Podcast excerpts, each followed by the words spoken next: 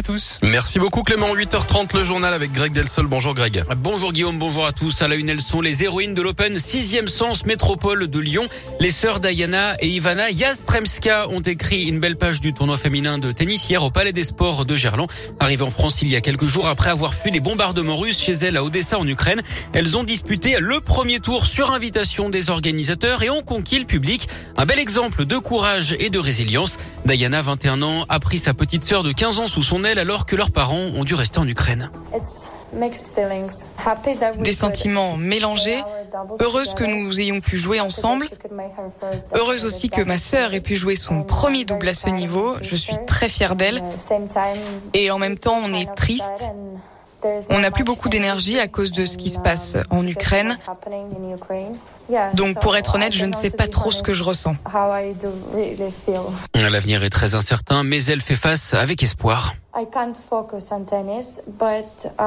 Je ne peux pas vraiment me concentrer sur le tennis, mais ce qui me motive vraiment, c'est mon pays et mon peuple qui se bat pour nos vies. Moi, je me bats à travers mon métier, je dois penser à notre futur, je vais essayer de garder la tête froide. C'est difficile, mais notre Père nous a dit de nous concentrer sur nous et que tout irait bien pour eux. Donc s'il le dit, j'espère qu'il en sera ainsi. Pour la petite histoire, les sœurs Diana et Ivana Jastremska se sont inclinées hein, lors de ce premier tour face à la paire Garcia Pérez-Knoll. Mais l'essentiel pour elle était bien sûr ailleurs. Sur le terrain en Ukraine, justement, l'armée russe semble préparer une offensive de grande ampleur. Un convoi de 60 km de long a été aperçu ce matin en direction de Kiev. Un missile est également tombé dans le centre-ville de Kharkiv, la deuxième ville du pays. Les délégations russes et ukrainiennes ont mené les premiers pour parler hier et ont prévu de se revoir. Note également que la France a déplacé son ambassade de Kiev vers l'ouest du pays. Ce qui change ce mardi 1er mars, la ville de Lyon euh, change son opérateur de paiement pour le stationnement. Il faut maintenant télécharger euh, Flowbird. Les prix de certaines marques de cigarettes augmentent, plus 10 centimes. Le plafond des tickets resto à 38 euros est prolongé jusqu'au 30 juin. Il devait revenir à 19 euros à partir d'aujourd'hui. 4 millions de salariés sont concernés. Si vous avez des chèques vacances de plus de 30 euros qui expiraient au 31 décembre dernier, vous pouvez les échanger jusqu'au 31 mars pour les faire durer deux ans de plus.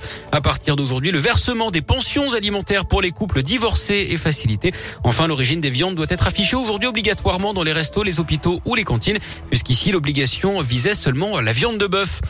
Il y a des questions existentielles. Celle-ci en est une. Guillaume, préférez-vous les bugnes craquantes ou moelleuses? Ce 1er mars, c'est aussi à Mardi Gras. Et qui dit Mardi Gras à Lyon dit bugne. Évidemment, Radio Scoop est allé vous poser la question sur votre préférence. Ah, bugne moelleuse. Parce que c'est le meilleur Les deux en même temps. Un peu croquante et un peu moelleuse. Team bugne moelleuse. Plus fondante en bouche. Croquante.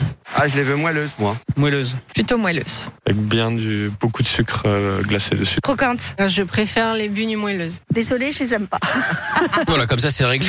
Vous retrouvez vos Nous, on réactions. aime bien, hein. En vidéo, on aime bien, on aimerait bien les manger ce matin, après bref. En vidéo sur notre page Facebook, toutes vos réactions donc sur ces bugnes craquantes ou moelleuses. Après le gras du mardi, un peu de sport avec le tennis, on en parlait, l'Open 6 sens métropole de Lyon.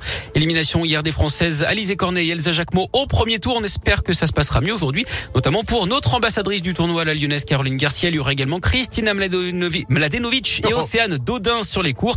Et puis en basket, je vous rappelle que le déplacement de l'Asvel au Zénith Saint-Pétersbourg en Russie ce soir est annulé en Euroleague à cause de la situation en Ukraine. Les clubs russes sont d'ailleurs exclus de la compétition.